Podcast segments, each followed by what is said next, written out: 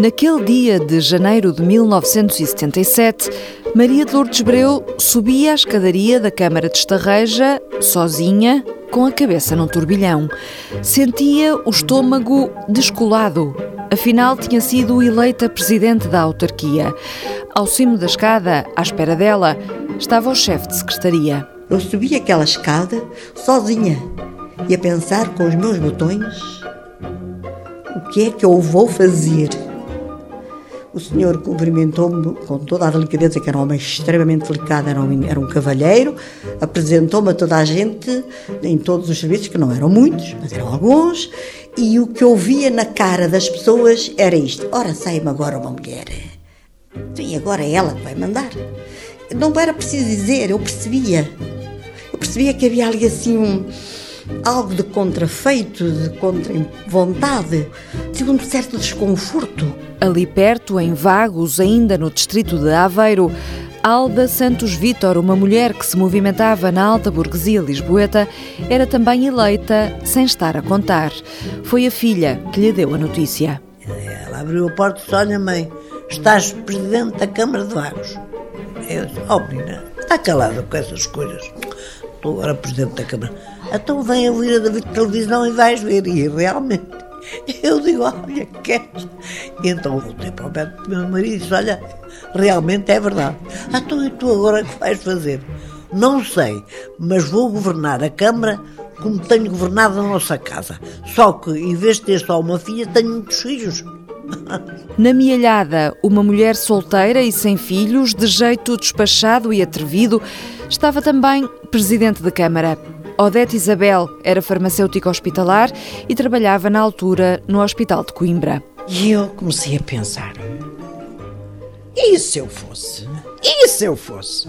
E o meu presidente do Conselho de Gerência era um médico muito famoso. E eu disse-lhe: Ó oh, setor, ando com uma na cabeça, eu queria me candidatar à Câmara. Ah, o quê? Oh menina, deixe isso para os homens. Eu disse, mas afinal o que é isto? Quero ir mesmo. E eu tanto chateei, tanto chateei, que ele disse-me, está bem, só se me prometeres uma coisa. Fazes um mandato e no final do mandato regressas. Eu disse, sim senhor. E assim foi. Quem fez também apenas um mandato foi Judite Mendes Abreu, eleita em Coimbra. Já a Francelina Chambel foi eleita cinco vezes consecutivas no Sardual, distrito de Santarém. Vivia e trabalhava em Lisboa. Um dia o meu marido aparece a bater no meu gabinete com os meus filhos todos. Eu fiquei muito admirada e ele diz-me que vai lá interpretando a, a, vontade de muitas pessoas do Sardual. Eu ia ao Sardual com uma certa frequência, íamos lá passar os fins de semana e não acreditei. Disse: Oh, meu marido, mas que disparate, nem pensar nisso. Não vou agora com os filhos e como é que vai ser o trabalho e tal. Pronto, perante tantas solicitações, eu tive que dizer que sim. E avancei, avancei, sem saber para o que ia, sinceramente. Não sabia o que era aquilo.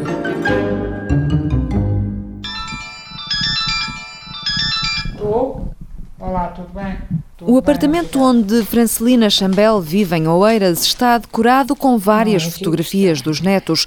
São quatro e um deles diz que quer fazer carreira na política como a avó. Ela concorreu pelo Partido Socialista, mas só se filiou 10 anos mais tarde, em 1986. É evidente que tem que haver representantes de diversos partidos nas autarquias, eles têm que colaborar em benefício das regiões. Foi o Mário Soares, que disse assim, senta-te aqui, faz favor. Tenho muitas saudades dele, era um grande homem. E ele é que preencheu a minha proposta e já sou sócia há mais de, creio que há mais de 30 anos. Das únicas cinco mulheres que no fim de 76 foram escolhidas pelo povo para liderar as câmaras em democracia, três eram do PS, vencedor dessas primeiras autárquicas pós 25 de abril nunca me perpassou pela minha cabeça que eu iria ganhar as eleições. E qual é o meu espanto quando no dia das eleições eu concorri contra um indivíduo que era do CDS, que já faleceu, que era professor, eu pensei assim, ah, uma vez eu, eu vou vencer o Lúcio, o Lúcio vai ganhar isto de uma penada, era, é logo à primeira, não, não ganhou, quem ganhou fui eu. Foi uma grande surpresa para mim, e para eles, claro. A surpresa ganhava dimensão pelo ato que na altura era considerado audaz. Cinco mulheres presidentes da Câmara. uh, são mais honestas, não são permeáveis a determinado tipo de, de situações de, de, de, corrupção, etc. São muito melhores que os homens, mas sem, sem dúvida nenhuma, embora haja exceções. E são mais agarradas ao trabalho. Não tenho dúvida absolutamente nenhuma. E todas fazem um bom trabalho. Todas fazem um bom trabalho. Algumas são esquecidas. E é pena. E é pena que assim seja. Então porquê é que há tão poucas mulheres na política? Não sei, porque os homens gostam de ter os lugares todos para eles. Deve ser isso. Olá, David. Boa tarde. Boa tarde, meu filho. Vamos entrar aqui pelo lado das. Podemos entrar. Boa tarde. Boa tarde. Temos aqui uma. Diz-me. Para que é isso? É para ti. É para mim, então muito obrigada desde já. Maria de Lourdes Breu tem mãos faladoras. Veste umas calças justas, um casaco verde tropa com fechos eclair e carapuço, um lenço em tons laranja e umas sapatilhas que enganam os 77 anos. Ela trocou a Câmara pela Cerce de Estarreja, a que preside. Há uma década que se dedica exclusivamente a cuidar de pessoas com deficiência. Este é o meu mundo, é a minha vida hoje. Dá 10 anos a tempo inteiro e há 40 de ligação. A Cerce esta nasceu há quase 40 anos, exatamente de uma iniciativa da Câmara. Nessa altura eu estava na Câmara, era o primeiro mandato, cheia de, de sonhos e de coisas interessantes. Esta foi uma coisa muito interessante que me acompanhava desde a escola, porque tinham passado pela minha mão alunos com características muito especiais, com diferenças que não lhes permitiam seguir uma aprendizagem como os, os demais companheiros, por isso ou ficavam para trás ou ficavam esquecidos em casa. E depois, quando, na verdade, cheguei à Câmara, conjuntamente com algumas pessoas, foi possível criar esta instituição. Faz favor de entrar. Estes são os nossos artistas. Oi, oh, Isabel, o teu tapete está colorido, colorido, está ao máximo. Já acabei. É, filha? Já acabei. Já acabaste agora, porque para outro. Exatamente. Antes de ser autarca pelo PSD, Maria de Lourdes Breu era professora primária. Eu, nessa altura, era professora em Avanca, que faz parte do Conselho de Estarreja. Surge o 25 de Abril, eu estava dar aulas. De facto, tudo aquilo tinha um bocado a ver com a minha maneira de ser, sempre bastante atenta às questões sociais. E por isso aquela movimentação de Abril levou-me até ao sindicato. O sindicato dos professores, participei, gostei e entrei ativamente. E lá está, é o primeiro passo para se começar a, a entrar na cena pública, política. Sá Carneiro inspirou-a depois para decidir inscrever-se no PPD. Sucede que o partido estava com dificuldade em arranjar um candidato para esta reja. Os homens não estiveram disponíveis e no último convite que foi feito, e eu estava presente, estávamos convencidos de que aquele seria o candidato ideal, mas ele não aceitou. E nesse momento hum, alguém vira-se para mim e diz: Sei que podia ser. Porque é que você, você, você, professora, trabalha aqui, conhece as pessoas, é conhecida, se perder também não há muito, é mulher, agora de chegar, não... E eu confesso que na altura não fiquei assim lá muito entusiasmada com a maneira como o convite foi feito. Fiquei um bocadinho assim, bem, não foi simpático o convite, mas espera aí. Olha, aceito. E aceitei. Foi sentir, eu tenho de provar que sou capaz, não preciso ser homem. Caminho que se seguiu foi de batalhas. A sociedade naquela altura não entendia muito bem que as mulheres saíssem lá do recato da casa para se exporem publicamente. Então tem os filhos, então tem as lides, então tem a escola, então tem o marido, então tem a família, então tem tanta coisa. Como alguém dizia, então não faz renda, não prega botões, não cose meias. Mas isto acontecia, hum, às vezes em comícios, haver sempre um engraçadinho, ou até às vezes alguma engraçadinha que perguntava, não é? E aquilo, longe de me ofender, que nunca me ofendeu, contribuía para que então eu ainda sentisse mais vontade de levar o desafio por diante. E foi assim que eu apareci na política. Mas ouviu assim durante nos comícios, ouvia a boca? Lá em sim, estas bocas e tal. Não há, não há meias em casa para cozer, eh, porque eh, o cozer meias ou, ou estar de volta dos tachos era realmente assim na inevitável de qualquer mulher, não é? O lugar da mulher não era definitivamente na política, mas estas cinco fizeram ouvidos moucos à ideia generalizada de que deviam era estar na cozinha. Só no distrito de Aveiro foram três as mulheres a assumir as rédeas do poder.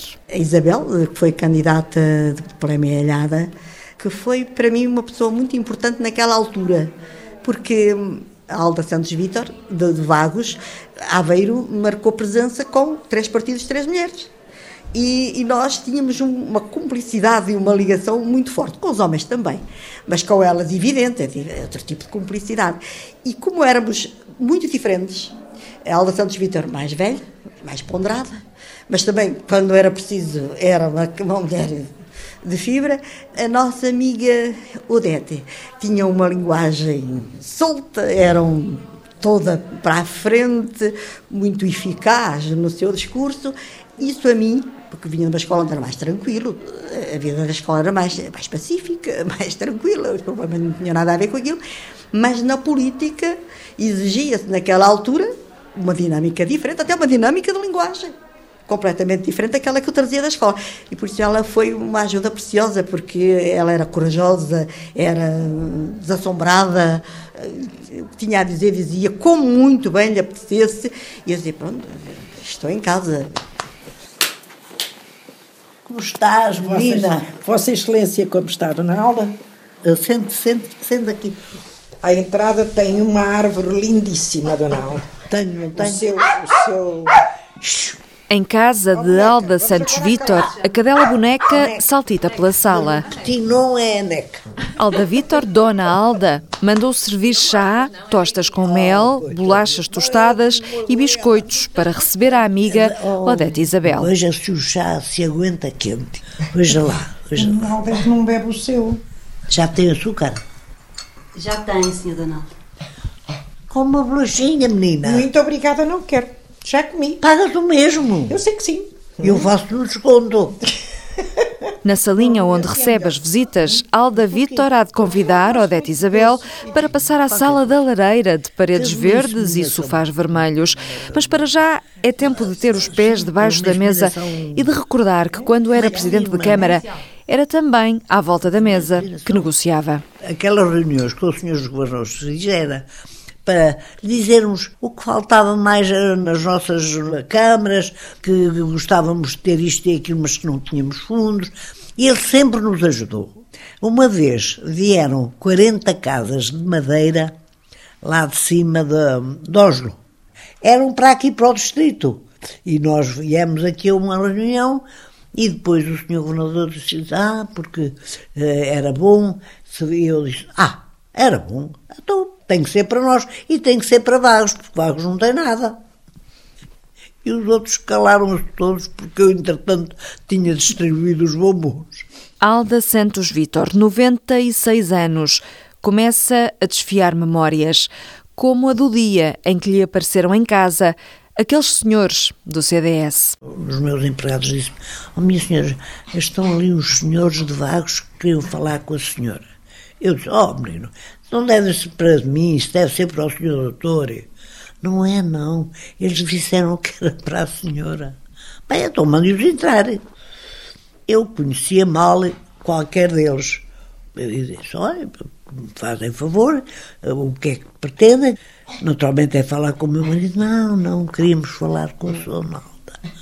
Então, e o que é que queriam? Ah, é porque queríamos saber uh, se a senhora estaria disposta a ir presidir à Câmara de Vagos. Eu subiu-me assim uma coisa e digo, ai, mas pelo amor de Deus, então, mas eu não sei fazer nada. Mas nós ensinamos. Mas olha que eu não sei, eu só sei ser dona de casa, ponha isto a aquecer. Está quente, senhora. Não está nada quente. Isso, para si é quente, para mim é frio. Eu não sei fazer nada, mas eu só sei ser dona de casa, mais nada. Foi para o que fui educada, não sei se fazer mais nada. Mesmo assim, disse que não se importava de se candidatar, até porque não imaginava que fosse eleita. Ganhou com maioria absoluta. E pronto, e fui tomar posse. Ai, fui fazer os discursos, eu nunca tinha falado em público, nada, nada, nada. Mas como sou muito atrevida, olha, fui andando, não é? Estratégia: contar a verdade. Disse, olha, eu nunca fui empregada em nada.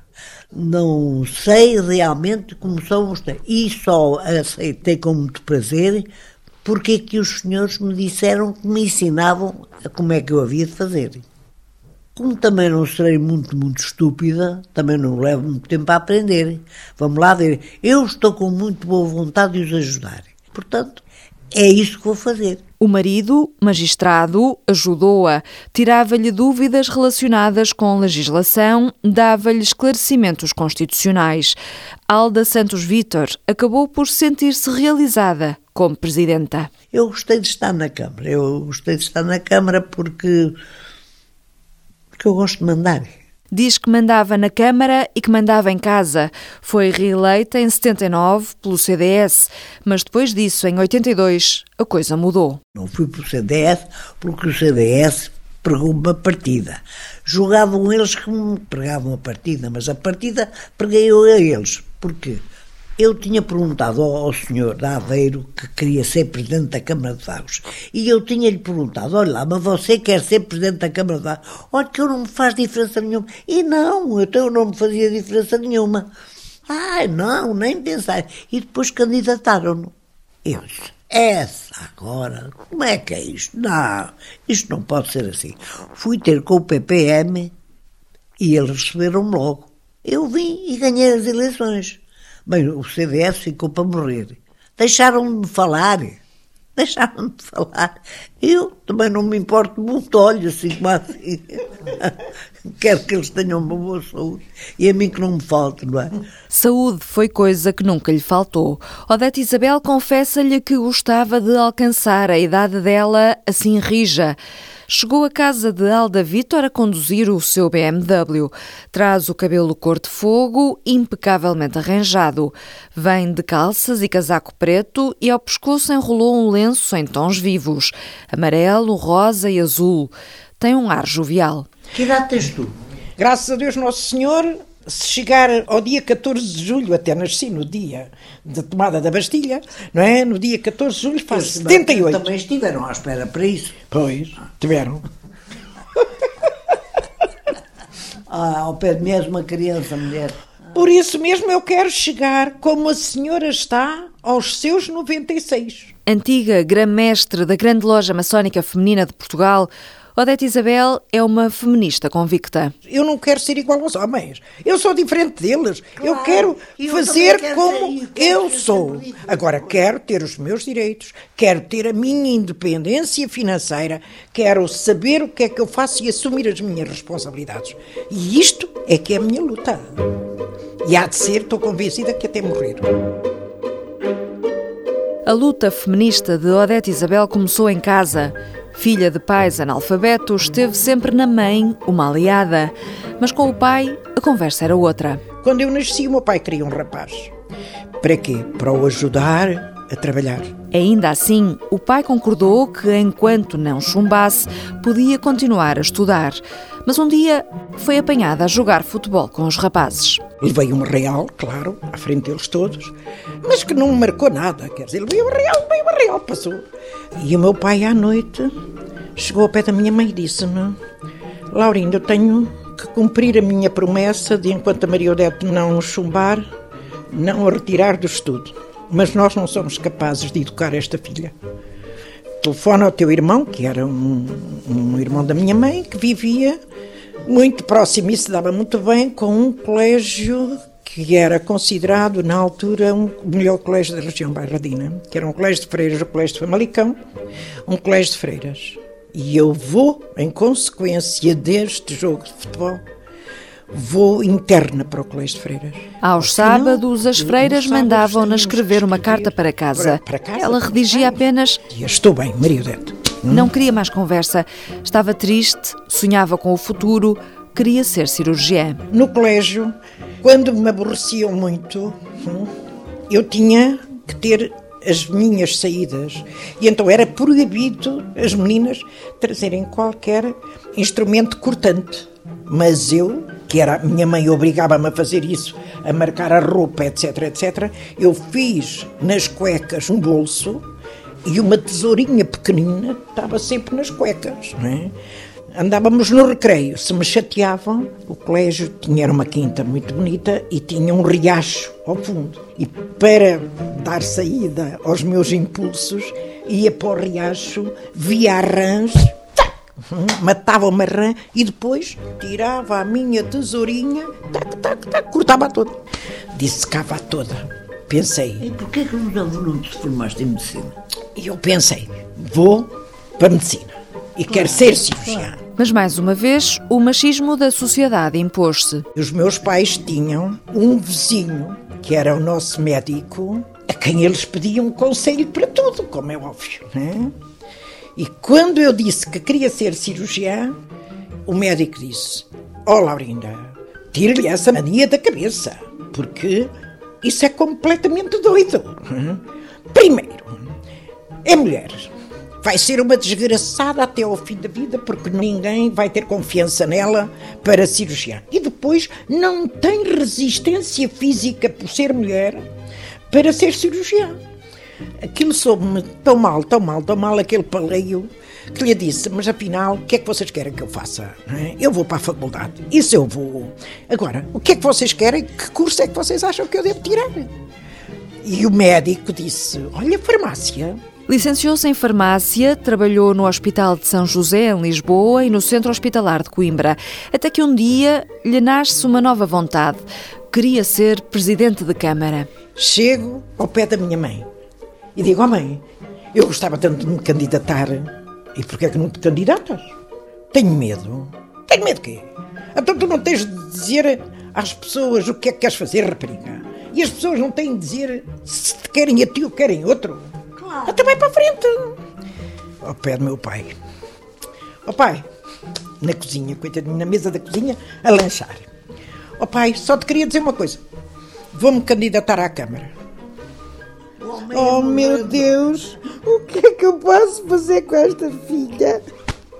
Então, olha, filha, ficas a saber.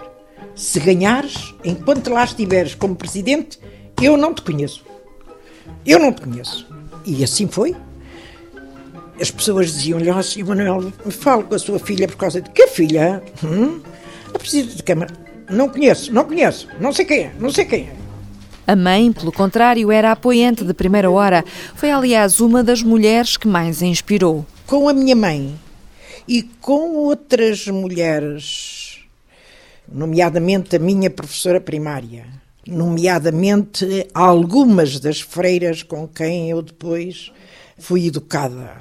A Maria de Lourdes Pintacilgo, Dona Alda e companhias e as mulheres presidentes, as cinco magníficas, como nós éramos conhecidas, todas estas mulheres tiveram imensa importância na minha personalidade e na minha maneira de estar na vida. Judite Mendes Abreu, uma das chamadas Cinco Magníficas, foi eleita em Coimbra pelo Partido Socialista. Morreu em 2007, aos 91 anos. Era uma mulher também muito determinada, muito trabalhadora. Para mim, a ideia que tenho dela, ela era bastante mais velha do que eu, é? era uma garotita ao pé dela, mas a ideia que tenho da doutora Maria Gita era assim, uma pessoa sábia, uma pessoa que sabia muito bem, argumentava muitíssimo bem, que era uma coisa que, que eu não tenho muita facilidade. Pois, mas uh, por isso eu retinha tanto